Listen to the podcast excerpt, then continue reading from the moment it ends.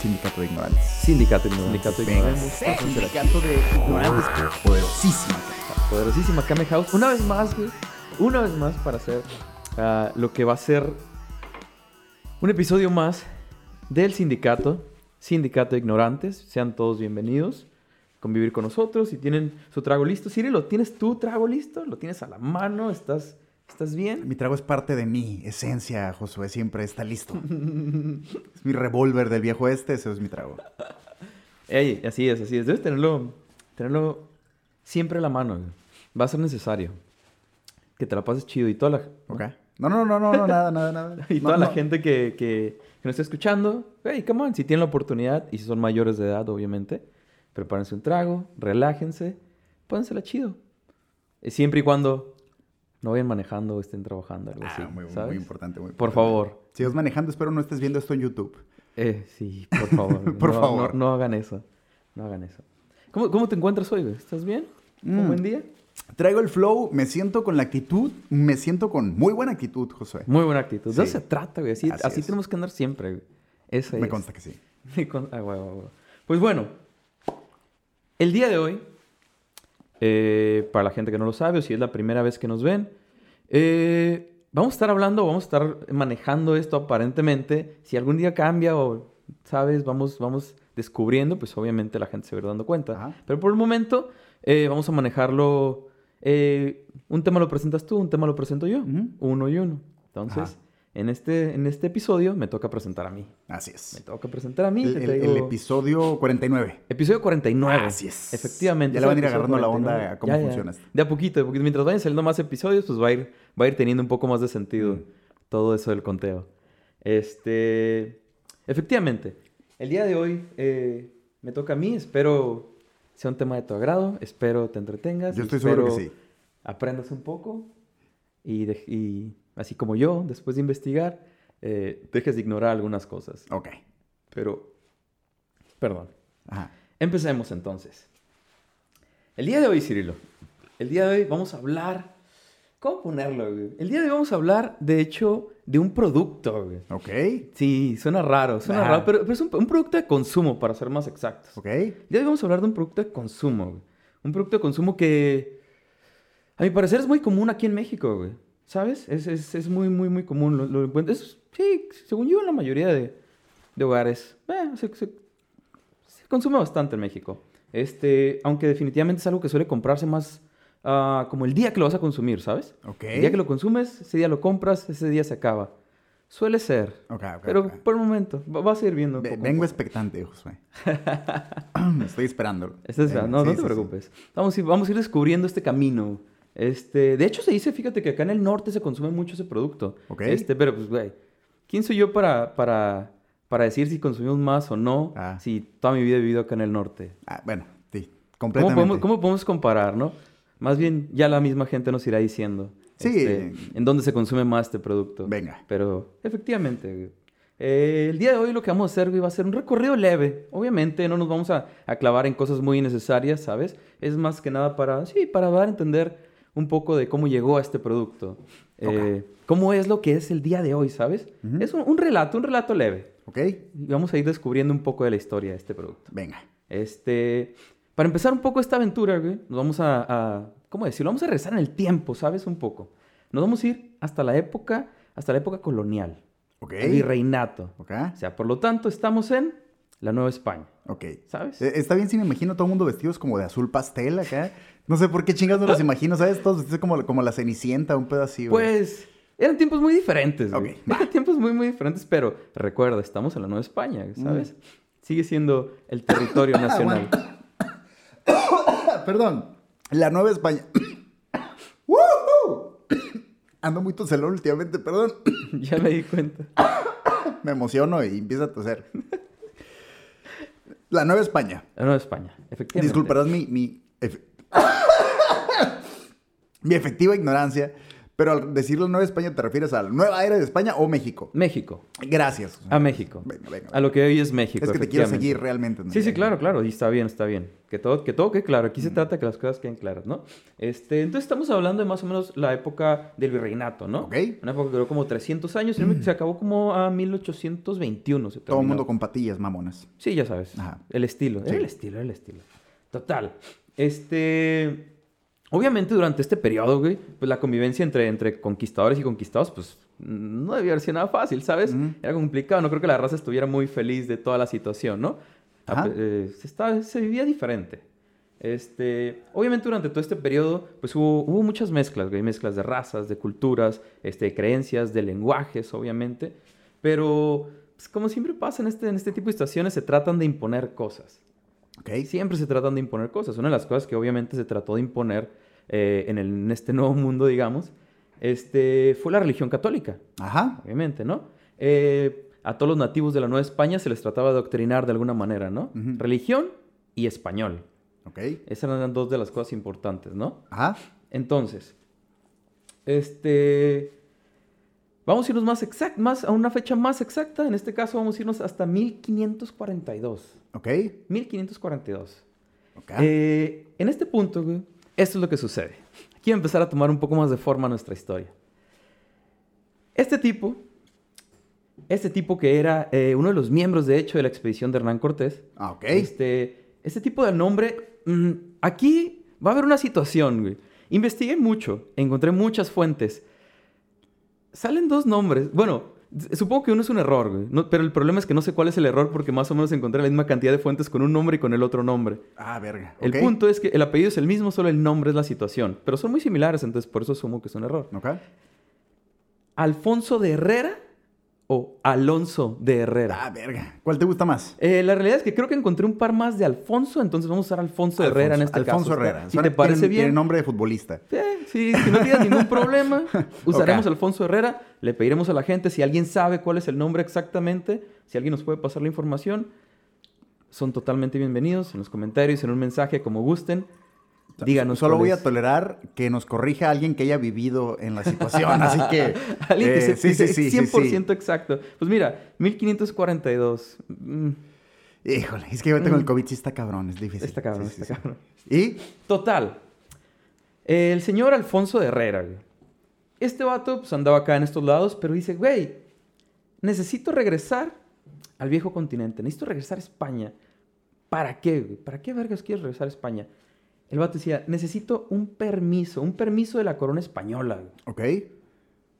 Permiso de la corona española. Entonces el vato va a España a solicitar un permiso de la corona española. ¿A quién? Pues al emperador, al emperador Carlos. Carlos I de España, o Carlos V como se le conoce, pero es Carlos I de España y Ah, Carlos ok, V, de su dinastía.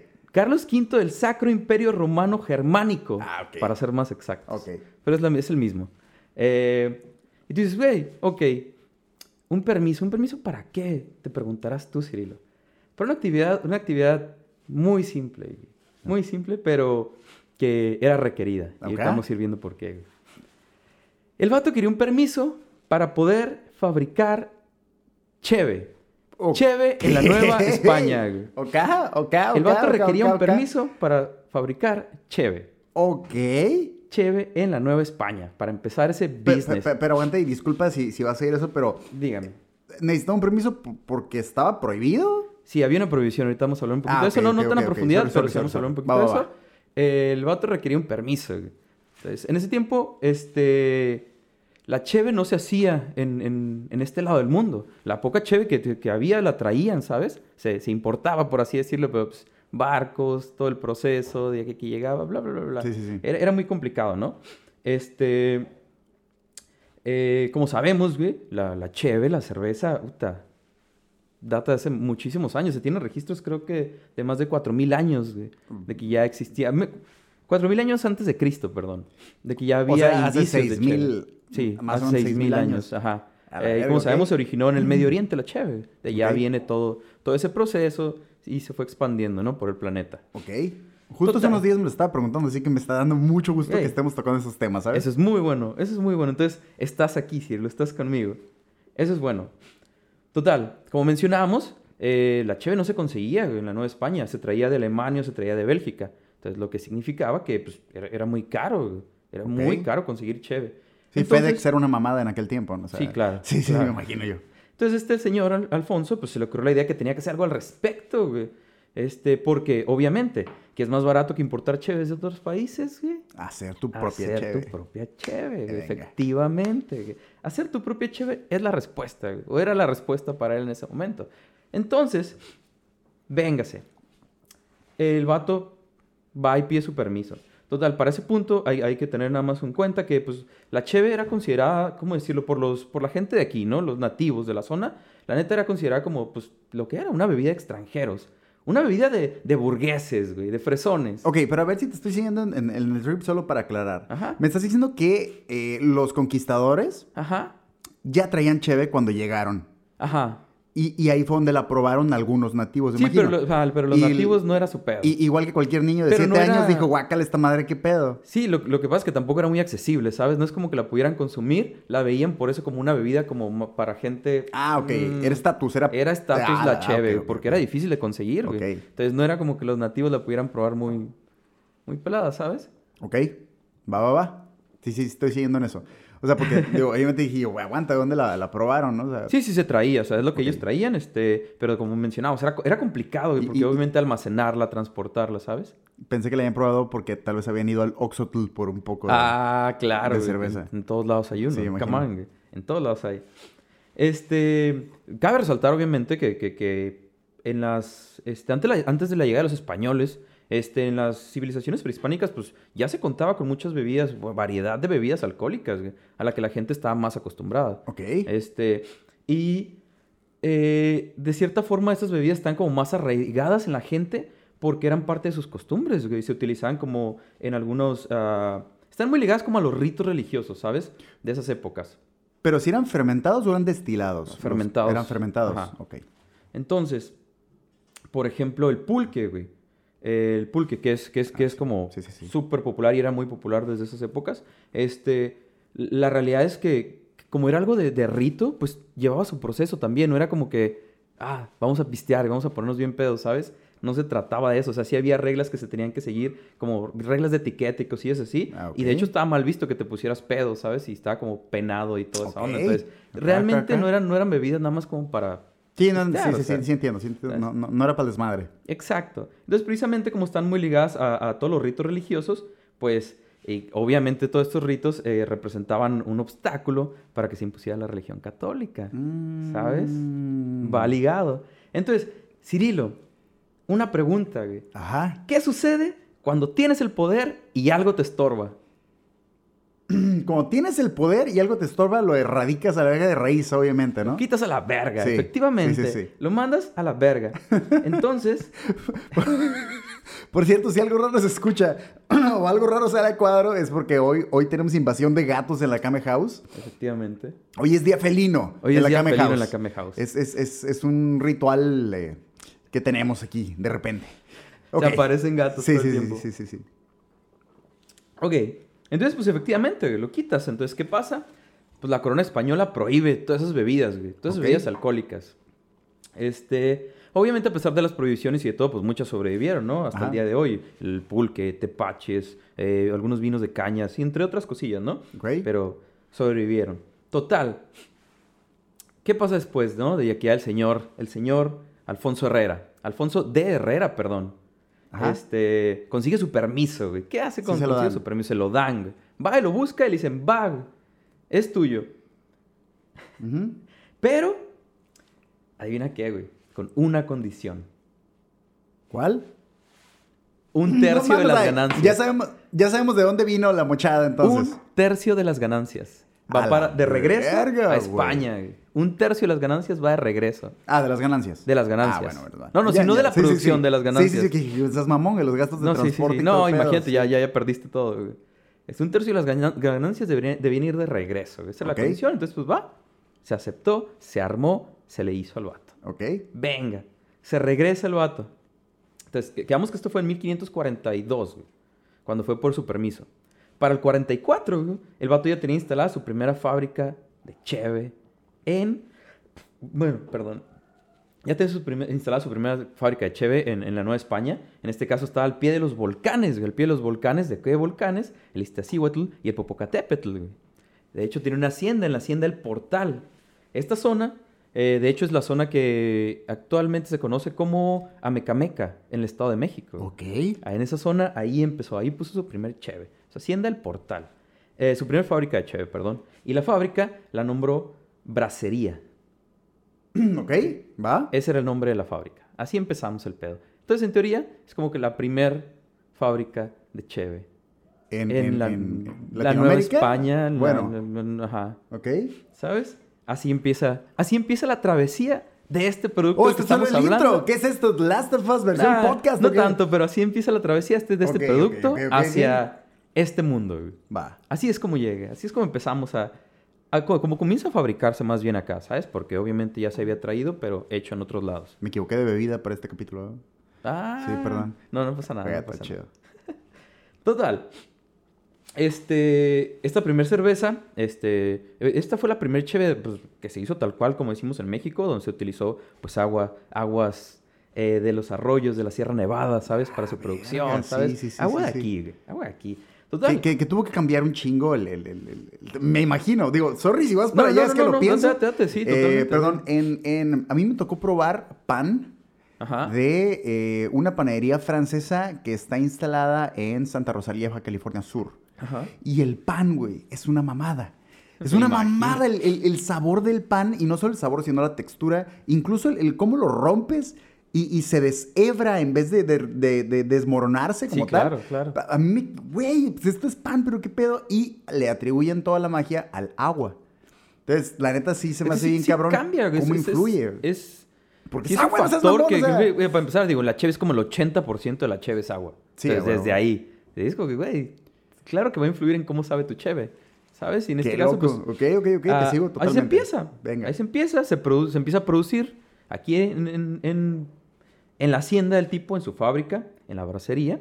Entonces, eh, a pesar de que la, la- la primera bebida, la primera cheve, tuvo un éxito, digamos, pequeño, local en la región nada más.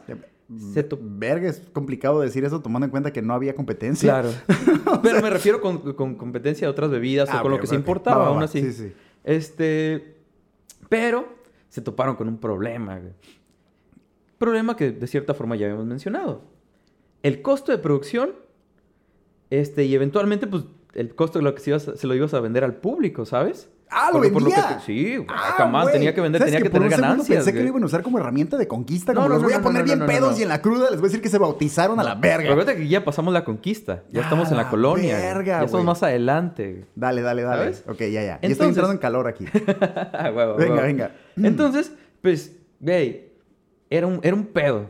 Era un pedo porque salía caro hacerlo, este, salía caro, era difícil venderlo y obviamente se hacía una producción mínima, porque no se conseguía los materiales necesarios. Entonces, se hacía de muy poquito. Entonces, imagínate qué iban a hacer los, los, los compradores. Imagínate como comprador, güey. Imagínate como, como comprador, quieres probar esa onda y tienes la feria, digamos, en su momento.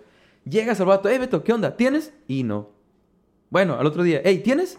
Eh, Todavía no, no. todavía no. Ah, verga, ok. Y al siguiente día, "Ey, güey, ya tienes ahora sí. Y ya se me acabó. No seas no, güey. ¿Sabes? Está muy cabrón. Está, está muy, muy, sí, muy sí, cabrón. sí. A huevo, no mames. Este, ¿Cómo mantenías ese business, pues? ¿Cómo mantenías ese business si ni siquiera podías eh, proveer el producto, güey? No sé, está cabrón. O sea, fabricar una manera de decir que eran dos güeyes armando ahí su, su, su juego de química, la Breaking Bad. Química, mi alegría. Sí, sí, sí. Por ahí tenía que haber sido. Ok, va. Entonces, era, era complicado, ¿sabes? Era complicado el que el business funcionara. Total, este, después de la muerte de este vato en el 58, 1558, güey, este, pues básicamente la fabricación de su cheve Ok, se acabó. va. Que por cierto nunca tuvo nombre a todo esto, ¿eh? Y nunca le puso nombre ni nada. esperando que ¿no? dijeras, y esa madre es tal cerveza. Y No, yo, verga, La de güey. él nunca tuvo nombre, güey. Ok. Para nada acá. El vato solo pues, la hizo lo poco que pudo, la vendió unos añillos y no jaló y se murió y pues ya. Su taproom no jaló. No jaló su taproom. Ah, F por su taproom. Sí, F, F, F por su taproom. No funcionó. güey.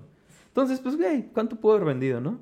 Pues consiguió el permiso, güey. Consiguió el permiso de que se hiciera chévere acá, pero pues Se nota que no era mexicano. Un mexicano lo hubiera hecho, le hubiera valido verga, güey. Permiso, güey. Sí, huevo. ok. Totalmente. Sí, total. Este, obviamente después de, después de Herrera existieron otros, otros intentos por, por- por producir cheve acá en la, en la Nueva España, ¿no?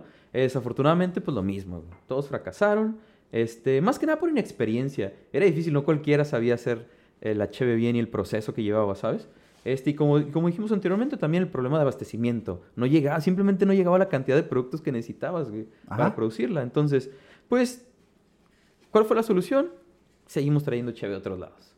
Venga. Es lo único que se puede hacer. güey. Ni modo. Que, por cierto, ¿te gusta la cheve? Sí, ¿Eres no sé si madre. O sea, ¿te cae? ¿Te cae? No, ¿Tienes yo, yo, broncas con yo eh, bueno, solía ser muy amante de las cervezas oscuras. Las cervezas artesanales se me hacen muy, muy chingonas. Solías. Eh, sí. Ya no. ya no. luego andaremos en esos temas, Sí, claro, pero claro, claro.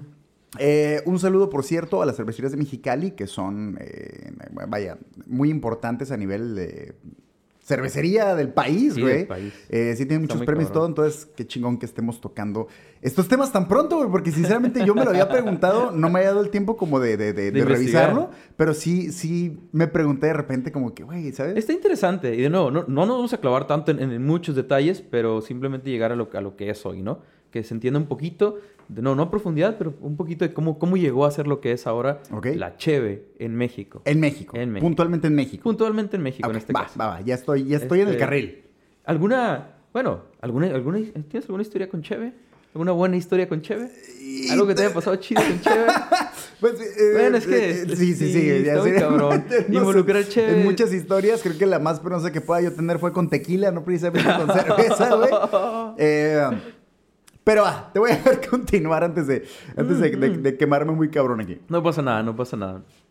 Sí, güey, no sé. Si te soy honesto, por ejemplo, en mi casa eh, nunca se fue mucho ni, ni de cheve ni alcohol, ¿sabes? Nada. Ok. Nada de cheve, nada de alcohol. Sí, siempre fue como esa idea de, de, de cero alcohol en la casa. güey. O sea, incluso en reuniones, incluso en fiestas, nunca hubo cheve, entonces... Pues, de, de hecho, fíjate, en casa de mis papás igual, no es que fuéramos persinados ni, ni, ni, mm, que lo vieran mal, pero, güey, te- puede haber una reunión en casa de, de- de mis papás, en, la familia, y si alguien llega con un 12 y no se acaba, lo que resta de Se chévere se puede quedar ahí meses.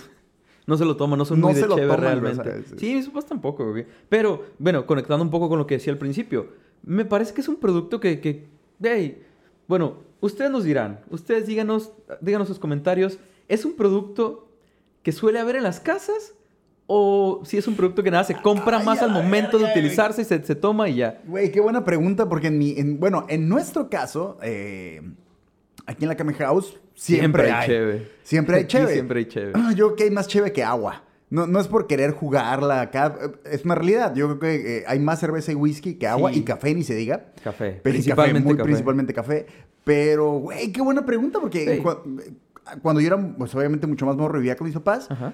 nunca, güey, jamás, a menos de que incluso aún en las fiestas, güey, era raro que hubiera hubiera cerveza. cheve. Tío, en mi casa tampoco, pero de Qué nuevo. loco, güey. Ustedes Qué buena díganos, pregunta. Es, es muy común, no es tan común. Ahorita nosotros de nuevo siempre tenemos aquí en la Kame House, siempre hay cheve, pero es algo que la gente realmente compra para tenerlo, o sea, para la semana, o es algo que son, lo compras el día que vas a, a consumirlo. Es que la imagen de mandar a tu sobrinito, ¿sabes? Sin zapatos, acá, ahí todo con el moco corriendo para ir por el Oxxo para traerte tu cheve. Tu caguamita, Desgraciadamente es lo que ya no se puede porque Ya no, se ya no, fresean y ya no, se los venden. Pero cuando yo era morrillo, güey, si era de que, órale, mijo. ¿Te llegaron a mandar por cheve? A huevo que sí, güey. No recuerdo quién, para serte muy honesto, porque sé que mis papás no eran, güey. Algún vecino, eh, mijo, cállate. Poquito peor, ¿Te quieres güey. donar cinco pesos? No mames. Y ahí vas descalzo con el moco tendido. Era muy importante el moco tendido, güey. Claro, tenías que convencer, güey. Tenías Sí, que convencer güey, güey.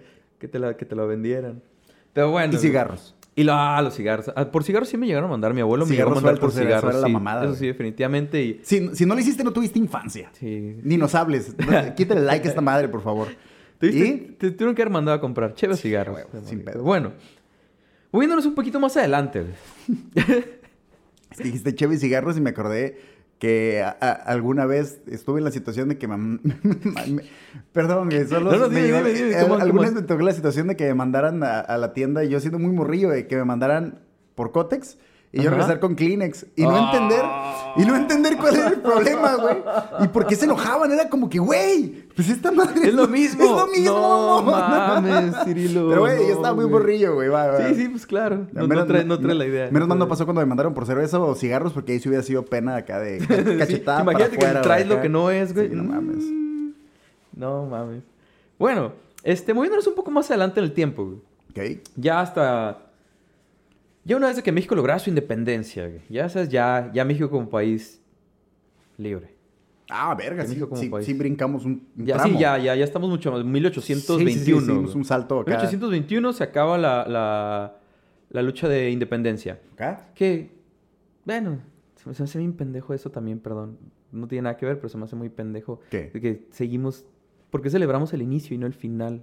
Pues por mequillos, Es o como, no sé. Pero sí, es como si entras a una carrera y hacer una pedota y un viaje entrando a la carrera, porque entraste. Uy, no güey, al momento de terminar, mira, cuando el- ya lograste el- algo. El, el- tema, al, al ser eh, mexicanos, güey, y, y, digo, no lo digo como despectivamente, sino como una realidad, estamos sometidos muchas veces, güey, a, ciertos ajustes y cosas políticas que llegan al grado, mira, no me voy a meter Sí, sí, en, en- claro. en temas que yo no domino. ¿Qué vergas? Estamos aquí para meternos en temas que no dominamos, güey. De eso hablamos, de puros temas que no pero dominamos, No recuerdo si es la independencia o el Día de la Bandera o San Valentín a la verga, no sé qué día es. Pero hay un día que un presidente cambió de fecha Es este. para que coincidiera Es con su este, cumpleaños. Para que no ¿es fuera esto? con su cumpleaños. Sí, sí, Sí, es güey. este. ¿Quién Es- fue, es el Porfirio Díaz? 16, creo que sí, creo que es Porfirio Díaz, no me acuerdo, la. Fue un cabrón bigotón, Pero es pelada. eso. Lo movió de un día nada más para que Sí, sí, sí. coincidiera. Es- es- Entonces te digo, que- ¿tú crees que eso no ha pasado con otras fechas, Sí, güey? huevo muchas que- fechas. Pero de nuevo se me sigue haciendo muy pendejón decir cuando inicia, no cuando ya se logró. Ya se logró, güey, por fin, ya, lo que- huevo. Lo que te digo, seguramente coincidía con una fecha toda pendeja y Pero, alguien pues, dijo, vamos a celebrar Ni siquiera esta. era mucho, era el 27 de septiembre. Pues mequillos, pues. Solo era cambiar unos días, 27, en septiembre todavía. no había pedo, güey. Eh, pues, güey, Mm. la raza, la raza. güey, no Mequillos. entiendo. Sí, güey. Este, total, güey. Ya, ya, ya, en este México ya independiente, güey. Eh, la realidad es que llegó mucho, mucha gente, güey. Llegó muchos europeos, muchos americanos buscando oportunidades, buscando hacer business, buscando la, forma buscando la forma de, de, de- de- sí, de crecer en este país que apenas empezaba, ¿sabes? Entonces, empezó a caer mucha raza. Pero esa raza, pues, la neta es que preferían la cheve, güey. La cheve que el pulque, Mm. ¿sabes? Y en esos tiempos, pues, la neta, el pulque era... Era lo que había, güey. Era el pedo en el país. Pero, pues, a la raza no le gustaba. Entonces, eh, ¿qué se tenía que hacer, güey? Empezar el business otra vez. Entonces, raza dice, ¿sabes qué? Vamos a empezar este pedo otra vez. Vamos a hacer cheve otra vez aquí. Me- ¿Por parte mexicanos o extranjeros? Extranjeros. Extranjeros dijeron, Hasta este "Va- ok, punto va, va, todavía va". extranjeros.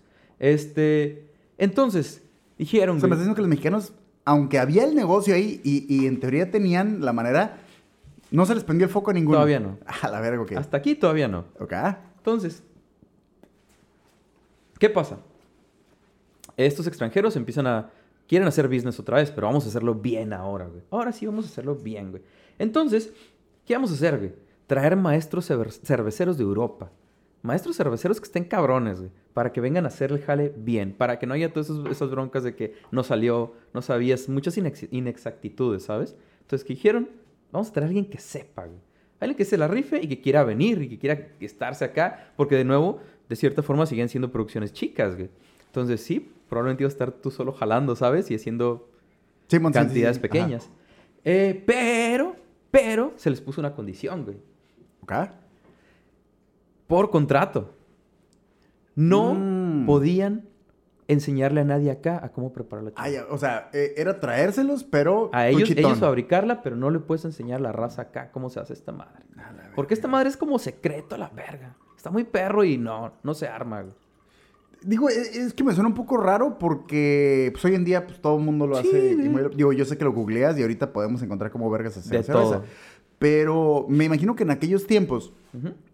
Ah, independientemente de que la cerveza ya tuviera eh, 3.000 años, 4.000 años por ese momento, eh, imagino que no había como tantísima variedad, ¿no? O sea, supongo yo que las personas buscaban cierto tipo de sabores y no había Ajá. tantas opciones como ahora que hay de infinidad. Sí, no era, no era tanta variedad, sin embargo, sí había mucha calidad, güey. O sea, Sí. hay, hay que recordar que, no sé, en, en Europa desde la Edad Media, güey. Ese es mi punto, porque ahorita, por ejemplo, comparas una, una Tecate Light Ajá. con una Heineken, güey, o con una eh, Blue Moon, por ejemplo, y son cosas que son abismalmente diferentes, pero imagino que en aquel tiempo la gente sí buscaba Sabores ciertos, similares, Simón, ciertos sabores, buscaba algo. y me imagino que eran tope de gama, güey, o sea, Sí, que no sí, buscaban sí, una claro. ahí nada más para platicarla, tomarse una cerveza, a lo que No, estoy era, viendo, era, era, era- degustar una cerveza, no tomarse una cerveza. A la verga, que, había que El, degustar, el. Sport Bar hubiera tronado en aquel tiempo, lo que me Sí, sí, muy probablemente. Entonces, de nuevo, o sea, güey, se traen a vatos que están bien pesados, que ya traen una escuela muy cabrona. Este, como decíamos, güey, en Europa desde la Edad Media, güey. O sea, había monjes que, que vendían cheve con el nombre del monasterio, güey. Hace Europa, ilegal, solo pueden vender rompope, ¿no? No, come on. Ok, va, va. Este. Total, güey. De esta forma, pues ya que se traen a estos vatos, se establecen entonces ahora sí las primeras cervecerías en este México ya independiente. Da la verga. ¿Sabes? Se establecen las primeras cervecerías, güey. Este. Todas ellas obviamente buscan establecerse cerca donde hubiera corrientes de agua. Esto pues también, aparte de la cantidad de agua que van a utilizar, reducir gastos, ¿no? Sí, sí, sí, Era un problema, entonces se trataba de reducir gastos. Ahora, una de las cervecerías emblemáticas de esos tiempos, una de las primeras, este, que, que empezó con todo este proceso, eh, de hecho establecida en lo que hoy es la, la Ciudad de México, la CDMX, perdón, no se, no se vayan a Sí, sí, sí. agüitar. la CDMX. Este, fue la cervecería del hospicio de pobres. Ah, la verga, ok. Ese era el nombre. Estaba seguro Del de que ibas- hospicio de pobres. Estaba seguro de que iba a mencionar una que supongo que eventualmente vas a mencionar.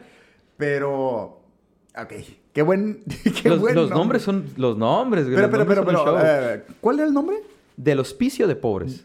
¿Del auspicio? Del hospicio ¿Qué verga de es un pobres. hospicio? Donde, donde le ayudan a ras... de- bueno, ahí te va. el nombre. ¿El nombre por qué? El nombre porque, güey, al buen, al buen Don Justino Toallón, eh, que fue el que, el, que, el que se le ocurrió esta idea, eh, el vato, fácil, tomó el nombre porque tal cual como suena, güey. La fábrica se puso en un lugar que era un hospicio donde ayudaban a gente, a huérfanos, a enfermos, a gente necesitada, güey. Pero precisamente como necesitaban recursos, dijeron, pues el terreno está grande, güey. ¿Y si le rentamos un pedazo a este vato para que ponga su fábrica de cheve? Ok. Pues véngase. Mm. Así fue, güey. Dicho y hecho. Al vato le rentaron el pedazo, el vato puso su fábrica ahí y le pone el nombre del hospicio de pobres. A la verga. Es que justo te iba a comentar, no sé por qué aquí en México tenemos esa fijación por ponerle nombres súper humildes a lo que es súper fresón, güey. Y ponerle súper fresones a lo que es culiadísimo, güey. No. Aquí vivo en el fraccionamiento de cumbres, de no sé qué chingados, y es una madre bien zarra acá. Barranco acá. Sí, sí, sí. Sí, es que, no sé. Aquí vivo en el pozo del chango y pinches cantones bien pasados de lanza. güey. Todos los valles de esto. Pues valle cuando dijiste el otro. hospicio de pobres, dije, son una a mamada, No, una no, no, mamada, no, todo lo contrario. En este caso sí era todo lo contrario. En este Ah, caso ok, era una mamada, pero- Pero, Ah, es sí, que como veníamos pasar, hablar de que la pasar. era para gente que suena, Sí, dije a lo mejor. persona. No, pero pues. Tal vez es eso. Ya, ya se tenía. Bueno, se seguía viendo esas. esa- no querían com- Ah. compartir las. A falta de opciones ya valía verga. ¿no? Pero ajá, era como. bueno, a final de cuentas, como que ya están abriendo un poco más, ¿sabes? A todo lo que. A todo lo que era, de nuevo, este nuevo México independiente. Este México libre. Próximamente pisteador. Próximamente pisteador. Véngase. Eh, total. Este, este, este fue uno de los primeros, de- desde donde empezó acá todo el movimiento. Este, ya para. ¿Qué fue? 1845. También en la Ciudad de México ya subimos de nivel. Ya para 1845 se funda la primera cervecería ya de un nivel muy, muy, muy cabrón, llamada La Piel Seca. Yo solo escucho puros nombres de, de- de cervecerías independientes que sin pedos ahorita podrían pegar. Podrían seguir funcionando, sí, de hecho, güey, sí, el son, son puros nombre. nombres como que aquí venden growlers y la madre. Ándale, totalmente. Esta, de hecho, este, fue establecida por un vato suizo, güey. Un vato güey. suizo. Bernhard pendejo hubiera puesto una em- empresa de navajas. De cualquier, sí, cualquier otra mamá. no, pero perdón, con chocolates. ah, totalmente. Eh, Bernhard. Está, está raro el nombre porque es como Bern, B-E-R-N, y luego Hard, Bernhard. H-A-R-D. Es para Bernhard. pronunciarla cuando estás ebrio. Bernhard. Bernhard. Bolgard. Sí, sí, sí. Total. Este, pues en esta cervecería, la de este vato, eh, se producía este, eh, cebada oscura. Cebada oscura que se elaboraba a partir de malta de cebada mexicana, secada al sol, a la que se le añadía piloncillo. Va, Ese era el toque.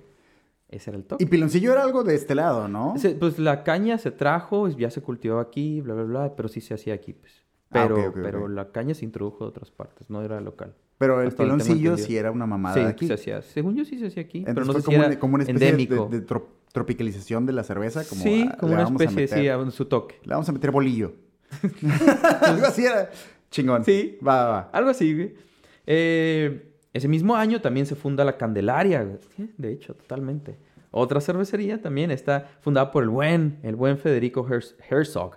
Este vato era procedente de Baviera. Esto- ¿Ves la internacionalización Güey, si, güey, si- desde si- el país? si desde el tema de Mexicali me cagué con los hindúes, güey. No, Ahorita no, ya no, estás no, en no. otro canal. Estamos aquí, aquí, aquí había de todo, o sea, que México siempre ha habido de todo, güey. Siempre ha sido un revoltijo, ¿sabes? ¿Mm? Entonces, vino raza a hacer business, güey, de todos lados. Entonces, una cosa que sí ayudó muy cabrón en, en estos tiempos eh, fue la apertura ferroviaria, güey, que hubo en esta ruta que venía desde El Paso a Ciudad de México. Ok. Entonces, esa el hecho de que se abriera esa ruta ayudó un chorro para que las, las empresas cerveceras pudieran crecer, güey. ¿Por qué? Se puede importar maquinaria, güey. Se puede importar malta que venía de Estados Unidos y también productos para fabricar hielo, que era muy importante, güey. Ah, pues sí, verga, Simón. Muy claro, claro, importante, claro, muy güey. importante. Muy importante. Aunque, aunque en Ciudad de México y, y para allá por el sur como que la toman una madre medio al tiempo, ¿no? O sea, así como que está fresca. Pero Acá- como que acá en el norte nos Preferimos mama que esté muerta, a punto de muerta, congelación güey, muerta, cabroncísimo, muerta, si no, ¿no? no sirve, güey. Tiene que estar acá muerta esa onda. Qué loco, güey. Pero sí, ¿sabes? Con esa, con esa apertura, pues empezó a crecer un poco más todavía, ¿sabes? Empezó a levantar el business ahora sí. Que hubiera más movimiento güey, y que se pudiera invertir un poco más, ¿no? Ya para 1875, de hecho, vamos avanzando, vamos avanzando ya. en el tiempo. Mil... 875, o sea, al Vale, vale. final. Final de los 1800 ya vamos a entrar a los 1900. En 1875 no es cuando viene Marty McFly del futuro a, a verlo. No, de- es antes, es en el 50 y algo, ¿no? Y luego en el 80 y... No sé. Pensé tal vez 80 y que... Pues ya había No, trenes, sí, por eso ya pregunto. había trenes. Bueno, ¿y qué, ¿y qué onda? En el 75, señor, 1875. Este... Santiago Graff, este señor, adquiere la cervecería Toluca y México. Esta cervecería había sido fundada 10 años antes apenas. Este... Y en, estas, en, estas, en esta cervecería, el vato lo que hizo fue que inició la producción de una cerveza de mayor calidad, ahora sí, de tipo ale. Para 1882, estamos hablando ya siete años después, instaló ahora sí maquinaria moderna alemana. Ahora sí, vamos, a, vamos a rifarnos ahora sí chido, ¿sabes? La cual le permitió elaborar la primera cerveza lager mexicana, güey, la Toluca Lager. ¡Qué buen nombre! Ese era eh! el nombre, la Toluca Toluca Lager. Lager. Toluca Lager era, Era el nombre. mamado saber cómo lo pronunciaban. No sé cómo. Sí, La Toluca Lager. No sé cómo. Estaría interesante. De hecho, todos los nombres, o sea, Sí. si te fijaste los nombres anteriores también es ¿Qué pedo como con la? Candelaria. Es como, ¿cómo, cómo pronunciaban siendo extranjeros? ¿Qué ¿sabes? con los nombres? Piel seca. No, deja tú eso, los nombres. Me, estás puro, mencionando puro eh, filipino Ah, sí. Smith. Sí, hey, come on. Me estás dando puros pinches nombres bien Este eclécticos. es acá. Santia- Santiago Graff. Sí, güey, no mames. Santiago Graff, güey. Entonces, ya empieza a haber producción nacional. Se produce todo aquí en México. Empieza a haber más calidad. Empieza a subir de nivel, Cirilo. Entonces, ¿qué es lo que pasa, güey? Quedamos que esto fue en el 82, 1882. Cuando te refieres a nivel, Josué, ¿te refieres a nivel aquí en México o nivel ya No, mundial aquí de en México. Ah, no, no, aquí en México se empieza a subir de Me nivel. fui muy grande, perdón, perdón. Te- Sorry, sorry, estamos sorry. aquí. Tranquilo, no, te aceleres sí, todavía. Total. eh, De hecho, precisamente esa, la última década de, de- de los 1800, eh, empieza, empieza a subir de nivel todo este pedo. Después de que en el 82 de nuevo se creara esta primera eh, lager mexicana, ya pasamos a la última década de, de- de este siglo y empezó a, a subir todo de calidad, ¿sabes?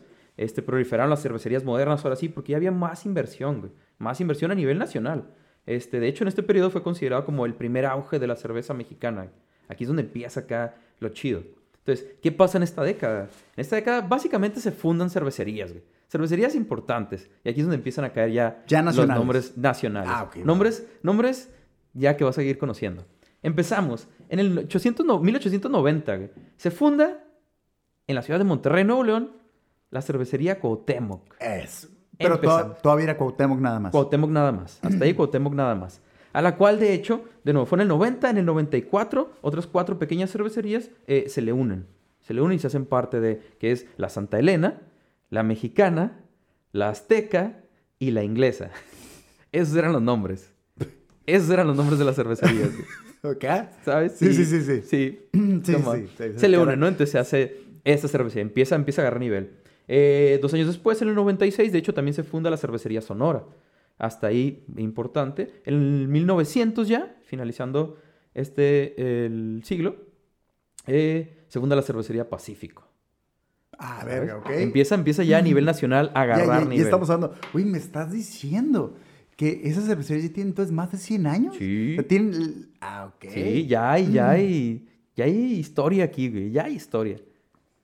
Vale. Vamos, vamos, Vale, vamos, vale, vale. Vamos, vamos bien, vamos bien. Este. Entonces, para. De nuevo, eso fue en 1900, se, se- se funda la cervecería Pacífico. ¿Sabes? Ya más adelante, en 18 años, para 1918, ya están en funcionamiento 36 fábricas de cerveza en México. Eh, pero para 1925, eh, la producción nacional más o menos era de un- alrededor de unos 50 mil litros. Y estas fábricas, las em, 36 fábricas que existían en el No sé por qué país, siento que 50 mil litros es una mamada para hoy en día. pues sí, sí, es nada. Es cualquier día en nada. un puto bar pedorro. sí. en cualquier parte. 50 mil litros no es nada, güey. Verga. Se va en verguiza. Entonces, estas fábricas de hecho empleaban unas 2.500 personas ya para ese punto en todo el país, ¿no? Eh, aún de hecho, ya empezó a haber movimiento, pero la realidad era que para ese tiempo eh, la cantidad de, de, de bebedores de cheve, güey, era como... Apenas alcanzaban como una décima parte de, los, de la raza que bebía pulque. ¿Todavía sigue siendo fresón? Dos, había movimiento, pero supongo que la gente no estaba tan acostumbrada, ¿sabes? Seguían prefiriendo otro tipo de bebidas. Y sorry si te voy a meter en un pedo con esta pregunta, pero entonces... Tal vez. Si ubica... Perdón. No, no es cierto. o sea, si ubicas en qué momento se deformó esa imagen de la cerveza o... No, se, se fue dando. Me imagino Cuando que en un momento eh, específico. la pero- oferta y demanda entonces eh, Empezó a existir. empezó a existir. Y imagino que cuando ya hubo una sobrepoblación cervecera, ya la gente lo agarraba como si fuera agua a la Sí, verga. Y ¿no? supongo que también por alguna cuestión de precio eventualmente. Ah, es lo que te iba a decir, probablemente era más pelada. empezar a bajar de Simón, precio, más Simón, fácil Simón, de adquirir, ¿sabes? Eh, supongo que se fue dando solito. Y ya se envasaba como, como Y relativamente envasaba. como hoy en día. Similar. Ah, ok. Pero Porque imagino que en algún punto sí fue como, ah, deja agarro del barril aquí al De vaso. hecho, si no me equivoco, la, la carta blanca al principio se envasaba con corcho. Con una tapa que era con corcho y toda esa onda, y ya después pasaron ahora sí al, al otro Mm. tipo de tapa. Pero sí, o sea, al principio, pues obviamente lo que había, ¿sabes? La tecnología que había y así lo manejaban. Este. Ponga, ponga sus manos así, señor, por favor. ¿cu- ¿Dónde, ¿Qué traes, güey? ¿En qué te lo sirvo? Ponga aquí su bolsa, por favor, y su popote. sí. Aquí le vamos a llenar sus cinco pesos de cerveza. Cerveza en bolsita. Cerveza en bolsita Güey, con cállate, popote. esa es visión, güey. Nos va a robar la Perdón, idea. perdón. Ah, ok, qué Cerveza pedo, con qué bolsa es pedo. el pedo, güey. a huevo. y bueno, estamos más- o menos, ¿no? A la mitad de, de este siglo. De, De- esta década, perdón. De los 20. Acá. Ya de los 20. Ve- 1920. Estamos en, ese, en, ese, en esa década. Ahora, eh, de hecho, güey, gracias a la prohibición en Estados Unidos, güey, durante la década de los 20, este, la industria cervecera mexicana tuvo un impulso acá muy cabrón, güey. La raza se acercaba, se acercaba lo más que podía a las fronteras, a cruzar, a conseguir alcohol y a consumir alcohol, güey, porque necesitaban cheve. Sí, y ya sí, estaba sí. prohibido a la verga. Entonces eso le dio un, un boom, un boom a las cerveceras mexicanas, güey, y ayudarlos a crecer. Cuenta la leyenda y, y- y dicen, pe- pe- um, y sorry que me regrese un poquito No, tal no, vez, Sí, sí, adelante. 1900, en los 20, 20 medio 30 o principios Para, de los 20. ¿Para qué nos referimos? De lo que me estás hablando Estamos ahorita, de la ahorita- prohibición, la prohibición La fue- prohibición duró de 1920 a 1933. Me imaginé que era más o menos Son por los 13 30s. años. Porque yo tengo entendido, eh, que, Al, que, que Al Capone anduvo aquí en la Baja California. ¿Perdón? A él, el, este vato movía whisky. güey. Sí, sí, sí. Yo tengo entendido que el vato andaba por acá haciendo esos movimientos precisamente por la prohibición, güey. Del 20 al Y- 33 Y, duró la pensar que, ese, que un hombre tan pesado andaba aquí tirando el rol, güey. Tirando el rol. Qué loco. Acá andaba, acá. Sí, personalidades acá. Venga. De otro nivel. Este, pues obviamente, ¿no? Eso le dio un impulso. De hecho, más o menos por esas épocas, en el 25, también fue, es cuando se funda Grupo Modelo.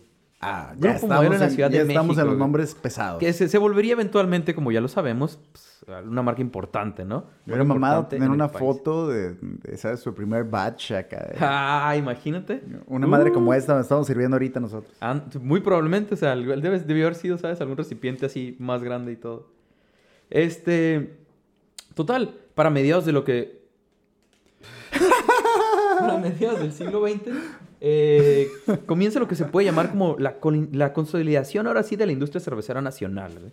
Empieza a agarrar poder ahora sí ya. Este, básicamente, eh, se trata de mm, compras y fusiones de cervecerías.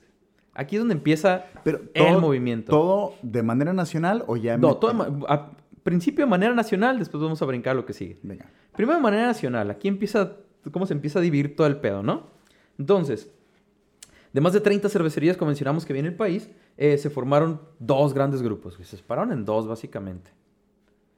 En 1954, la cervecería Modelo adquiere la cervecería Estrella y la cervecería Pacífico, en el 54. Seis años después, en el 60, adquieren la cervecería El Noroeste y en el 66 la cervecería Torreón.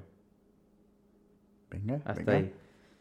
Por otro lado, a principios de los 80, grupo FEMSA, FEMSA Sí, sabemos, sí, sí, ya, ya.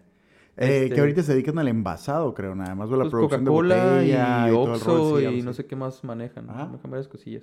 Este, grupo FEMSA adquiere la cervecería Cuauhtémoc en el 80 y en el 85 la cervecería Moctezuma. ¡Ah! sí, sí, sí, sí, sí. ¿Sabes? Una, luego la otra. Es que no, no, sé por qué, no sé por qué tengo la idea. No, no las habían funcionado por ese momento, imagino. No, al, pues al principio se adquieren las dos, eventualmente se fusiona el, el Porque grupo. tengo esta idea, y, y a lo mejor me voy a ver muy, pendejo si tú ahorita dices que se fusionaron en el 82, pero tengo esta idea de que yo ya estaba vivo para cuando las fusionan. Eh, pues es que compran una en el 80 y otra en el 85. Y según yo, básicamente después de eso es cuando hacen la fusión. Luego, luego. Entonces debió haber sido late 80s, que es cuando... vale. Estoy muy pendejo entonces. Vamos a ver. Si no me equivoco de nuevo, si, si hay un error, si no coinciden las fechas. Probablemente sea que yo soy muy macón. No sé por qué tengo la idea de que... Si alguien sabe mejor las fechas que nosotros... No, nos lo que pasa es que tú no sabías que lo que pasó es que... Es que es la cosa, no tenemos miedo a equivocarnos, güey. Si nos Así es. equivocamos, pues, somos Justamente. ignorantes, güey, obviamente, ignoramos muchísimas cosas. Quiero aprovechar tu, tu, tu paréntesis para decir que te- tengo una fe de ratas que, que, que un... em, digo decir radio escucha, pero ¿cómo se podrían llamar podcast? ¿Escucha? Un Un seguidor. Un seguidor. Un seguidor. eh, me hizo la observación de, oh, pues está muy chido el capítulo de Mexicali, que muchas gracias por todo el cariño que le han dado al capítulo de Mexicali. Y me dice, güey, lo único peor es que no mencionaste que entre X presidente y X presidente hay como cinco presidentes. Digo, pero no me servían en mi puta historia, güey. No eran ¿Por qué- relevantes a la historia. ¿Para qué los mencionaría? ¿Para qué me voy a ir por todo el... Pero, Güey, qué gracias por las observaciones. Sí, sí, sí. Se toman eh, lo mejor posible. Definitivamente. Nos da risa como todo lo que nos tiene que dar risa, pero son bienvenidas. No, claro, si- y si tenemos un error, si realmente nos equivocamos y dijimos algo que no era correcto, adelante, nos pueden corregir sin ningún problema. Eh. Todos, todos estamos aquí para... Para exponer nuestra ignorancia y querer absorber un poco de conocimiento. Si pueden aprender algo de lo que digamos aquí y si nosotros, nosotros podemos aprender algo de lo que nos comenten, ya sí, no ganando sean todos, cabrones. no pasa nada. Nosotros les estamos regalando un poquito de información, también se vale que lo regresen. ah, claro, si nos, si nos pueden dar información más correcta, Oye, que nos fíjate que todo- chi- chido su capítulo, bla, bla, bla. Eh, este dato también hubiera estado chido. Oye, súper bienvenido. Y aparte, de nuevo, si lo ponen en un comentario, si lo ponen en público, la demás gente también lo puede ver y aprender algo más que, no sabían, Que a ¿sabes? fin de cuentas se trata de eso. No nos da vergüenza. todo mundo no nos da vergüenza quedar, eh, por decir algo como pendejos. ¿Por qué no se trata? Se- Hacemos una investigación, lo revisamos, lo exponemos, eh, pero se trata de, re- de- de- de que haya una retroalimentación. Sí, La búsqueda del conocimiento nunca se va a acabar. Mm, Entonces, entre más pueda haber información y datos, sí nos puede dar risa, güey. Sí nos podemos cagar de, Claro. Pero se trata de saber. Y es para todos, la información es para todos, todos eh, para que todos aprendamos, que no pasa nada. No hay miedo a equivocarse. Adelante, corríjanos, no pasa absolutamente nada. Entonces, Cuauhtémoc y Moctezuma ya pertenecían al mismo vato. Sí, entonces, de nuevo, no nos vamos a clavar, nos vamos a meter tanto en, en- en muchos detalles al respecto y, y- y las historias de cada una. Ajá. No, no vamos realmente tanto por ahí. Eh, entonces, básicamente, ya, ya brincándonos muy, muy a la, la época actual, ¿qué es lo que ¡Ah, pasa? cabrón! Sí, sí, sí, o sea, de nuevo, no pasaste nos vamos- todos los 900 por los huevos. No, pues es que aquí ya estamos en 1985, Ah, perdón, ya sí, no sí, sí. estábamos tan, tan atrás, ¿sabes? En 85. Este, sí, ya estaba todo, la, Mm. todo el pop a todo lo que daba, todos los Ah, sintetizadores a todo lo que daban. ¿sabes? Total, ya yéndonos acá a épocas más actuales. 2010, de hecho. Fue un buen dato, un detalle, el- el- los lentes. Oh. Es como, sé, sé lo que estoy diciendo. No, no, no, para nada. Ok, vamos. No. va. por favor, eh, escúchenos en Spotify y en YouTube. Échenle el ojo también a los Ah, capítulos. claro, güey, para que se porque rían deben- un sí, poco sí, la sí, deben entender claro. algunos ruidos raros que aparecen de repente. Ah. Seguramente van a poder ver a los gatos cagando los huevos aquí en, en- en el foro. Entonces, perdón, José, dime. es que hay tres gatos, güey. Es, Mm. es entendible. Total, este, 2010. Nos vemos un poco para 2010, güey. En el 2010, la marca holandesa Heineken. Heineken adquiere, adquiere la cervecería Cuauhtémoc Moctezuma. No mames, no sabía que la habían comprado. En 2010, güey. Cuauhtémoc Moctezuma para ese punto, o para actualmente, y lo, lo que es Heineken ahora, o sea, ¿qui- ¿quién lo maneja? Ah, ya sabes, Carta Blanca, Tecate, Sol, 2X, Indio, Güey, Bohemia. ahí- ahí- ahí sí me... So, es una, es una buena, buena variedad, ¿sabes? Este, lo cual, esa adquisición dio inicio a esta, ¿cómo decirlo?, internacionalización de marcas como Sol y Tecate. Se empezaron a vender fuera, fuera de territorio nacional, ¿sabes? Eh, pero la misma, de la misma forma como esas se empezaron a vender fuera, se empezó a producir en México Heineken, que no se producía hasta ese momento, localmente. Me está diciendo que... Me está diciendo que hay una Heineken producida aquí en, En, México. en México. sí. Hay Heine- Heineken producida en México. ¿Vale? O sea, es obviamente con su, su receta, pero producida No, ahora me da curiosidad porque yo tengo entendido y, y, mira, en cuanto a bebidas no lo identifico mucho porque sinceramente tú sabes, hasta hace poco empecé a tomar... eh, Alcohol, no, no cerveza. No, no, no, ¿A qué te cerveza, refieres? alcohol tengo un putero que tomo, pero eh, bebidas azucaradas tiene relativamente poco que Ah, tomo, entonces no las ubico muy cabrón, pero sí te puedo decir, por ejemplo, con las papas, Ajá. con las papitas, Ajá, ajá. eh, los tostitos mexicanos son muy diferentes a los tostitos americanos y los Los doritos, y los rufles. come on, los Doritos son una son diferencia muy cabrona. Y, y- y nosotros vivimos en Mexicali, vivimos en frontera. Y tú vivías en Tijuana, eh, sigue siendo la misma situación. Sabes perfectamente que un par de pasos y compras un producto completamente diferente. Es como Y la Coca-Cola. Y con la cerveza, es lo que te decía, yo no, sé, yo no sé diferenciar las Coca-Colas. Sí, Pero sí. las papas sí las sé diferenciar muy cabrón. Y yo tengo entendido que con las cervezas es algo casi idéntico. Pues es que debería. Dicen que la diferencia de sabor es abismal. Yo Debería. sé que, eh, puta, güey, ¿cuál es esta cerveza? Es la Corona, ¿no? La, la que tiene muchos comerciales. Ah, sí, en el resto del planeta, la- la Supercroman. croman, la croman bien la he probado aquí y Sí, no me parece eh, memorable, güey. Pero yo no sé si la versión estadounidense sea como otro, Y es que, es que no otro lo sé nivel. porque es lo que yo tenía entendido, pero creo que alguna vez unas personas me dijeron que no, que de hecho realmente la, la corona sí se, se exporta toda de México, pero si, si es así, pues no es la gran cosa, la neta. No, pero a lo mejor le, le da un valor agregado que sea mexicana llevada desde México. Pues, Eh, tal vez tal poco vez, tal vez. tal vez nosotros acá en México Probable. estamos muy mal acostumbrados a una cerveza muy culera. Tal vez. Tal vez. Tal vez. Es no lo probable. sé, pero lo pongo en la mesa porque tal vez. Ustedes díganos. ¿Qué Ustedes opinan? ¿Qué díganos, opinan de la cheve mexicana? La cheve mexicana me refiero, este, que se produce en, en cantidades, no, no artesanal, eh, más comercial, perdón. La cheve más comercial. ¿Qué opinan de la cheve comercial mexicana? De hecho, te- esa es la parte que te digo que se me hace muy curioso, porque yo tengo entendido que Tecate Light es una de las cervezas más vendidas a nivel mundial. ¿Mm? Y aquí en México la realidad es que la- para nosotros es como tomar agua. Sí, sí. Eh, sí, la neta, al chile, al chile es, como agua tomar agua. madre. No sé por qué les Eh, encanta, pero... No, no, no, no, digo, yo- bueno, no vamos a meter en otros Sí, temas. sí, sí. Pero, y disculpa que haga un paréntesis. No, no, tan grande, come on, José, adelante, adelante, sin te quiero problemas. interrumpir, pero me parece muy interesante que eh, Tecate Light, como tal, sea una cerveza tan vendida y tan consumida. Sí. Hasta, creo que hasta Hellboy toma esa madre, güey. Sí, sí, es sale Tecate? Light, creo que es No Tecate. recuerdo, ¿sí sale? sé que sí, sí. En, la- Ok. en las películas se salen tomando Tecate. En Y- las de Guillermo el Toro. En las de La Guillermo el. Toro. Oh, bien, son las chilas. ¿Hay otras? No, no hay otras, José. No, hay- no existen las demás. No existió, No existe nunca más, no, pasó, nunca güey. pasó, güey. Y, y te digo, y, y me parece curioso que a los extranjeros les mame cuando a nosotros no nos parecen tan buenas. Ajá. Y si me pongo a pensarlo un momento, las artesanales, que al menos a mí, y sé que a mis camaradas les gustan, son muy pesadas. Sí. Entonces, tal Sí. vez, tal vez solo estamos acostumbrados a sabores muy intensos que a nivel global eh, prefieran cosas más... Más ligeronas, más, ligeronas, tranqui. sí. Pues es que en general, no nada más por las bebidas y para la comida y para todo, nos vamos por sabores muy, muy, Muy intensos. intensos, güey, muy cabrón. Entonces, eh, haría sentido. De repente se me hace muy, muy bien la comida en otros lugares. O sea, sin- siento como muy sin sazón, como en, en Estados Unidos, ¿no? Como muy sin sazón y como eso que la comida siempre sea dulce, güey. No, güey, no, no puedo Es con que está, eso, está güey. raro. o sea, comida dulce. A, a- a final de cuentas, de eso va la, tropa- la Tropicalización. tropicalización. Eh, nuevamente, José, no me quiero... No, no, sí, quiero- güey, come on, güey, Pero, estoy escuchando. eh, eh, justo yo sé que pasó algo así con cuando trajeron el sushi de, de Japón a, a Latinoamérica Ujú. y, y todo este pedo de tener que cambiar las recetas y adaptar lo que era el sushi original a, a los, a lo que la gente de aquí quería.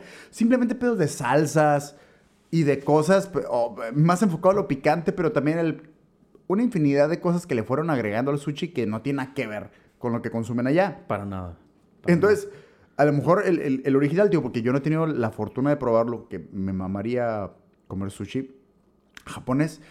eh, son sabores completamente, güey, nada que ver. Al igual que nosotros Sí. vemos a Taco Bell en, en Estados Unidos. es güey. una, una Esos no son basura, ajá, es una mamada. Yo siempre digo, güey, no son tacos, cállate la verga. Come, Cómetelos. si vas a cómetelos. cómetelos Cómetelos, güey. No, Es como, güey, digo, hemos experimentado esa onda. Los tacos del Jack. Güey, No son ¿de qué tacos. son? No preguntes de qué son, güey. cómetelos, Cómetelo. güey. Están está buenos, bueno. sí. No te preocupes que si son o no, No, son. no- no preguntes de qué son. Tú, tú come tu taco. y por eso me da esa curiosidad el pensar, bueno, tal vez en el mundo, Ajá. eh, eh, en el gran colectivo de sabores, digan, las cervezas mexicanas que maman también culeras, pues son demasiado fuertes. güey. Y acá como que en, en el mundo real eh, deberían de bajarle de huevos. Tal vez. Mm, es posible. Es posible. muy posible. Güey, no te preocupes. ¿Y después? Todo, todo bien, todo bien. Este... Obviamente, ¿no? Este, eh, Heineken adquiere la cervecería Cuauhtémoc Moctezuma, empieza este, este, este movimiento. eh, y por su parte, obviamente, eh, ya en 2012, dos años después, la marca belga brasileña AB InBev adquiere a Grupo Modelo. Ok. Que Grupo Modelo tiene a Victoria, a Corona, a Pacífico, a León. ¿Sabes? Es la otra, el otro lado. ¿Queda alguna bandos. cervecería mexicana? ¿Mande? ¿Queda alguna cervecería mexicana? Pues así, de ese calibre, libre así no. O sea, solo ¡A son, la son verga, leves. no seas mamón! Según yo, todos están en los dos grupos. O la No mames, las, las Tecate, de, Tecate, ¿dónde quedó? las de circulación. Tecate está con Cuauhtémoc. Cuauhtémoc Moctezuma. Con Heineken. Con Heineken. ¡A la verga, güey! Están, en- están en el mismo bando, güey. Ellos ¡A son de ese lado, güey. Güey, ¿no quedan cervecerías mexicanas de gran calibre entonces? Es que de las grandes, según yo, no. O sea, si quieren las, las ya sabes, ¿no? Las artesanales, las independientes de acá, pero, pero, yo- pero gra- de mi- circulación. Mis respetos para Fauna y para todas esas madres, muy chingón, un aplauso, pero transnacionales, México no Mexicanas, tiene ninguna. según yo, no. ¡A la verga! Porque luego es eso, se queda con todas esas. Entonces, lo que de hecho ese movimiento para muchos consumidores eh, significó como el, el- el- el adiós definitivo a las cervezas 100% mexicanas, güey. A la verga, Porque ya, triste, ya güey. intervenían, ya, mm, este, sí, marcas extranjeras en toda la producción y en todo, ¿sabes? Ya son 100% mexicanas. Y de cierta forma empezó con esta invasión de marcas internacionales como Bud Light, como Stella Artois y así. Y es que de repente hubo según yo no boom tiene tanto. de que entraron bien cabrones. Sí, según yo no tiene tanto, es lo que te iba a decir, justamente. Empezó acá a invadir todas las marcas internacionales y todo el pedo. Entonces, básicamente, así es como se encuentra la industria actualmente de la cheve. La cheve... eh, ah, se me fue otra vez la palabra. Chingona. No, la, la- la- la que circula más en el país, en los Sí, sí, sí, mercados sí, y en todas las más... Popular. Las más populares, exacto. Eh, Las, de, las, sí, las que se fabrican en, en- en masa, ¿sabes? Sí. Así es básicamente cómo llega desde, desde Europa a ser la cheve comercial que, que existe, que es lo que compramos en los mercados ahorita. Es todo este proceso para llegar ¿Qué, qué te estás chingando ahorita tú? esto. Eh, carta blanca. ¿Y sabes a qué grupo pertenece? Bonita carta blanca. Ah, según, creo que a Cuauhtémoc, Puede ser, lo más probable es que Creo que sea sí. O sea, si, si la compras donde mismo que compramos de las Indio y eso, lo más seguro es que la tengan una concesión o algo. Muy probablemente, sí. Qué loco. Güey. Moctezuma, efectivamente. Eh, y así es básicamente como, como, como llega, güey. Este, un, par, un par de datillos eh, interesantes de, de, de la, de, la, de la cheve en México actualmente, Sí, ¿no? sí, sí. Este, de acuerdo, de hecho, de acuerdo al INEGI, güey, el consumo de cerveza en México per cápita es de unos 55 a 68 litros. De- subió, perdón, subió de 55 a 68 litros del 2014 a 2019. O sea, el consumo cada vez fue, ha ido eh, incrementando. esa medida es Por persona, A la por verga, mexicano, en güey. teoría. ¿Cada cuánto? Subió del 2014 a 2019, es anual. Sí, es una medida ah, anual. es anual. O sea, 68 litros una persona al año. Al año. En- de, de hecho, 68 en promedio litros. es 1.3 litros de cerveza por semana. güey. Por cabeza. Ok. Tiene, ti- ok. O sea, menos de 2 litros por semana. Ajá. 1.3 litros por semana. Uno. Pero, pero, pe- pero ahí estás considerando, perdón que te meten No, estas dime, cosas, dime, dime. pero estás considerando, o sea, l- l- la estadística del INEGI es como en general, entre todas sí, sí, las personas, sí, sí. Obviamente no todas las personas toman y la otras verga. personas toman más, Ah, la- ¿sabes? es un Es un- putero, es promedio, sí, es un promedio Sí, nada porque más. estás me- revolviendo morrillos claro, y la no, madre no, ahí, pues obviamente no, no Es un mames. promedio nada más. Por obviamente población. Existe raza que obviamente debe pistear mucho No, y aparte que realmente la gente como que vemos en la calle valiendo madre, pues están tomando Tonayán y otras no cosas cerveza. Efectivamente, güey. Este, de hecho, México ocupa el lugar número 30 en el ranking de consumo de cerveza a nivel mundial. O sea, no estamos tampoco hasta el tope de consumo. De consumo no estamos tan mal. ¿Sabes quién rifa? 30. No, no, no, te voy a deber esa, te voy a deber esa. No me fijé quién era el número uno. Porque alguna vez yo escuché, y, y- y yo siempre lo puse en telejuicio, pues mucha mamada, que Mexicali, según éramos de los más consumidores de cerveza del mundo, cosa que obviamente tú acabas de desmentir. No, no, no. Estamos hablando por país. Bueno, pero por país de todas maneras, si, si. Mexicali Pues, bueno, sí, sí, si estamos en el número 30, sí es muy Ajá. probablemente. Entonces yo me quedo como que eh, siempre me Habría que investigar. ¿Quiénes serán los, los ¿Alguien más- sabe el dato? Por Adelante. favor, por favor. Si alguien sabe el dato de, de en qué lugar está, como ciudad estaría interesante ver en qué ciudad está, en qué número está Mexicali o cuál es la ciudad o país que, que pistea más. Aparte que somos muy mamadores acá. Sí, güey, sí. Pero, Ok, ok, pero, ajá, Entonces, eh, básicamente sube es nivel. cómo eh, eh, la cerveza era una pinche bebida pasada Fresona, de vergas, de fresona, reyes de y realeza Sí, sí, y sí, madre. gente mamona Y como ahorita... Se convirtió en, en cualquier lugar. La Simón. tiendita vas y compras una cheve. A la verga, güey. en todos lados, güey. Eso sí, la industria mexicana, cervecera, güey, se encuentra... eh, de hecho, es una de las 19 actividades económicas más importantes a nivel nacional, güey. Ok. ¿Sabes? Sí hay, sí hay Aquí mucho... en México. aquí en México, a nivel Pero- nacional. Se mueve mucho, pero aquí es donde está la cosa. Eh, se incrementó, de hecho, el nivel de exportación que tenía México desde, desde 1993 a, es- a 2019. Subió un 13.1%. De hecho, desde el 2010, güey, para acá, México está posicionado como el mayor exportador de cerveza a nivel mundial, güey. Y toda esa lana se la damos a otras personas. Sí, porque no son compañías mexicanas. Sí, sí, sí, me imagino es lo que te digo. Digo, muy seguramente pagan impuestos. Sí, claro, güey, claro. Y le dan mucho trabajo a muchos mexicanos, pero la realidad es que el dinero acá Es se lo va. mismo, ¿cuánto genera Coca-Cola en México? Una mamada, una retro hiper mamada. ¿Cuánto sí. de ese dinero se queda en México? Una pendejada, seguramente. Una. Y no, sí, en, ese- en este caso, por, por lo menos en la cuestión de la cheve, estamos por arriba de países como Alemania, como Bélgica o los Países Bajos. güey. O sea, exportamos más cheve que otros países. Más que Alemania, Más que güey. Ale- Exportamos más, no consumimos, exportamos más cheve que. Alemania. güey. Así es ese nivel México. O sea, está en primer lugar. El país que más cheve exporta. güey. Los que no podían dejar el pulque. Los que no podían dejar el pulque. Efectivamente, A la verga. Efectivamente. La raza que no podía dejar el pulque se convirtió en el mayor exportador de cheve a nivel mundial. Así. A la verga. Entonces, ese es más o menos el nivel en que se encuentra actualmente. Ahora, en cuanto a lo que mencionaste hace rato, en cuanto al movimiento de la cerveza artesanal, ahí sí no nos vamos a clavar tanto. Y vamos más o menos, digo, lo, lo más comercial. Pero, este, de hecho, hablando un poquito nada más de la cerveza artesanal, este es el buen señor Gustavo González, güey. Señor Gustavo González. Es considerado el pionero de este método en México, de la cerveza artesanal, ya en estos tiempos modernos, ¿no? Este, en 1995, de hecho, eh, comenzó a producir la cerveza Cosaco.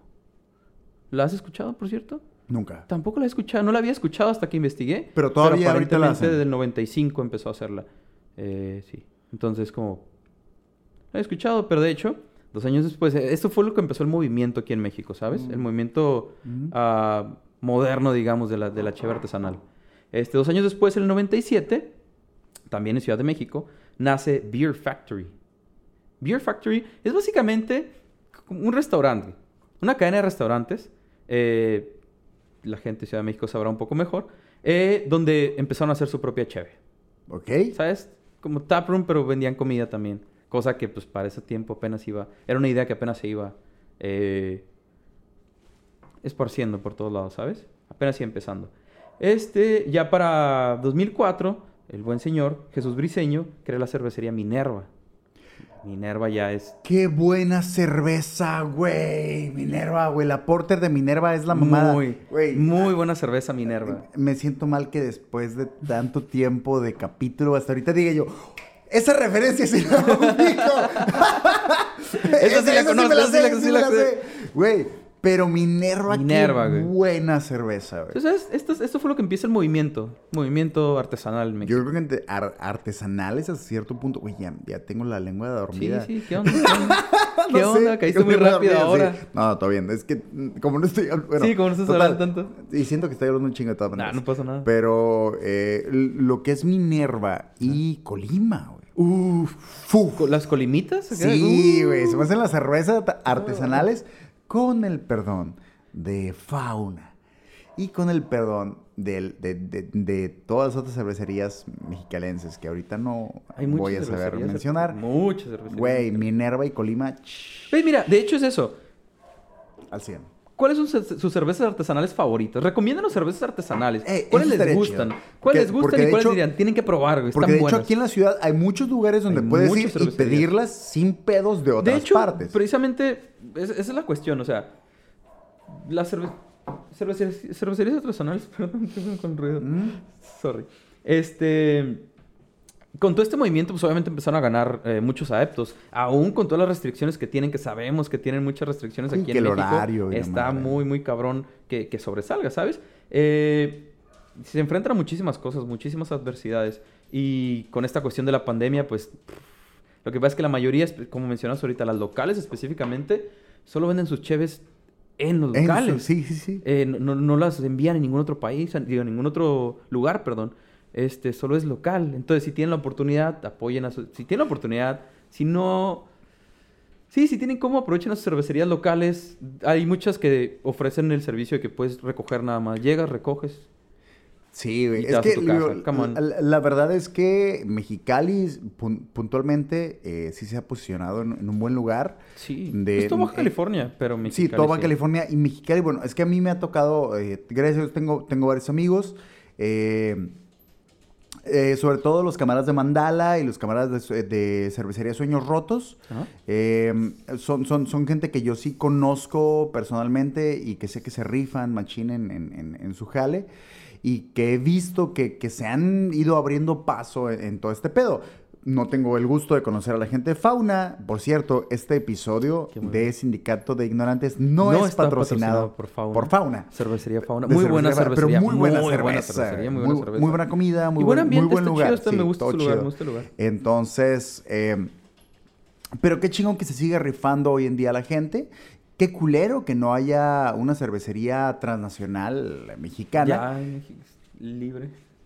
Pero qué chilo que el movimiento de cervecería independiente eh, siga teniendo Se ha mantenido, auge. se ha mantenido bastante bien. Han salido cosas muy buenas. Creo que México en la cuestión de la cervecería artesanal está a muy, muy, muy buen nivel, ¿sabes? Está a muy, muy buen nivel. Y básicamente, ese es un poco del relato de cómo llegó a ser la cheve lo que es actualmente en el mercado, en México, en nuestro país. Algo que se consume tanto, Cirilo. Ya nada más para... para... Ajá. Ya nada más para, para... No, no te preocupes. Para, para terminar, güey, para terminar, para despedirnos, ¿cómo no? El, el, el, el pilón. Unos pequeños datillos extras Venga, referentes a la venga. cheve, que No- me parecieron interesantes, un poco random, la neta muchos un poco random, pero me parecieron interesantes. No le tenemos miedo a nada, divertido. José. No le tenemos miedo a nada. Uno, uno de los primeros es precisamente el origen del nombre. ¿Del nombre qué? Del nombre de la palabra cerveza. El origen de la palabra, el nombre cerveza. Wow. ¿Todo bien? ¿Todo bien? Sí. Sí, sí, sí. Que obviamente, ya sabes cómo es este show, ¿no? Siempre va a haber varias versiones, güey. Siempre va a haber varias versiones que de dónde viene, de dónde viene una cosa, de dónde viene la otra. Ajá. Eh, siempre hay diferentes versiones. La raza siempre se quiere colgar de. Es parte de. Ok. Me estás diciendo que nos vas a explicar de dónde viene la palabra cerveza. Ah, a la ver, ok, va, Levemente. va. Sí, porque obviamente leve, beer y, y- y las otras eh, maneras de llamarlo pues, ah, son tiene, otros tiene idiomas. su, su propio. Ajá. Ah, ok, va, Pero va. en este caso, eh, en la versión, la versión que nosotros conocemos, este, de nuevo, hay diferentes versiones, como siempre pasa, hay diferentes versiones de las cosas, de las historias. En este caso, eh, la más popular que, que encontré, la que me pareció un poco más popular, dice que de hecho viene del nombre Ceres, que es la, eh, viene de la mitología romana, es la diosa de la agricultura, de la cosecha y de la fecundidad. ¿Por qué vergas le pondrían con base a un nombre extranjero cerveza en México? No, no, no. Es que el nombre ya venía desde allá. Recuerda que Ah, venía desde perdón, España, perdón, güey. perdón, perdón. O sea, el nombre en general. A la verga, sorry. ajá. ¿Sabes? Entonces, eh, eh, los galos, en este caso, en honor a la diosa, decidieron llamar a su, a su bebida eh, cerevisa. Cerevisa y de ahí el nombre latino de cerveza. ¿Sabes? De ahí se derivó. Ok. Pero de ahí brinca, tal cual, del, del nombre de una diosa romana. De ahí decidieron que, que venía el nombre. De, y de ceres se deformó a cerveza. Cereveza. Cere- cerevisa Cerveza. y luego cerveza. Cerveza.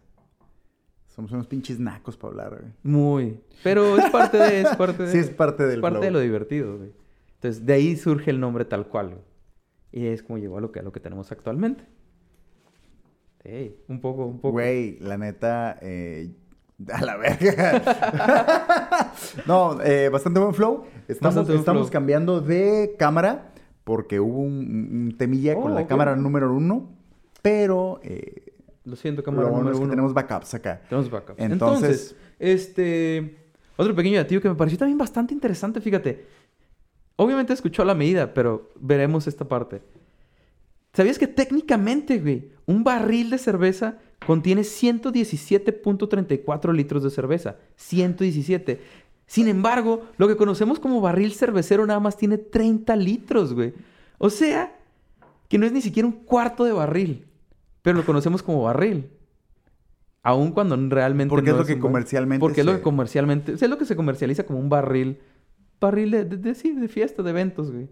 Pero nada más son 30 litros. Pero un barril, un barril de verdad, eh, le caben 117 litros. ¿Ok? ¿Sabes? Funciona igual para el vino y todo el pedo, me imagino. Sí, supongo que sí, pero por la cantidad es muy diferente a lo que estamos acostumbrados por barril, ¿sabes?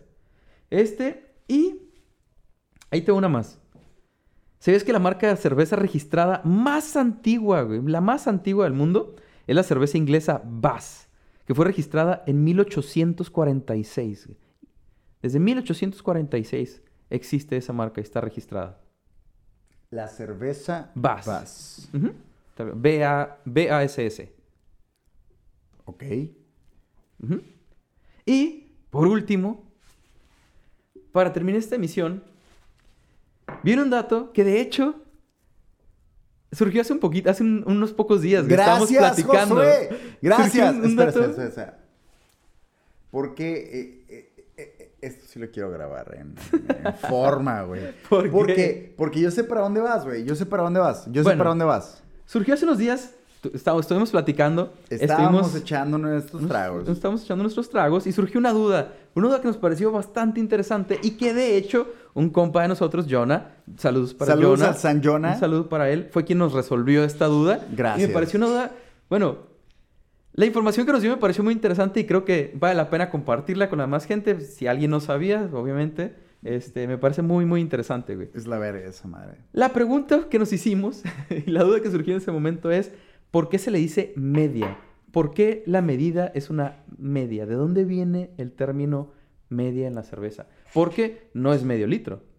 De hecho, no es medio de, de nada. o sea, no- nada, no es medida media de, de- de nada. Entonces, ¿por qué se le dice media? ¿Sabes por qué se le dice media, Cirilo? Dime, Josué, momento. por favor. La respuesta que nos dio nuestro buen amigo Jonah es que de hecho a las primeras cervezas europeas se les llamaba large beer. Era una large beer y estas venían en botellas de 25 onzas. güey. Entonces venían en botellas de 25 onzas y la mitad de 25 onzas son 12.5 onzas, lo que equivale a 355 mililitros. O sea, la medida que contiene una media de cheve. 355 mililitros. O sea que es media large beer. ¡Eso! Es la respuesta al por qué se le dice media. Me cagaba en los huevos pedir una media y decir, ¿media qué? ¿Media qué? ¿De dónde viene media? Mucha gente, eh, he platicado con gente y todo, mucha gente tiene la duda y diferentes respuestas para esa madre.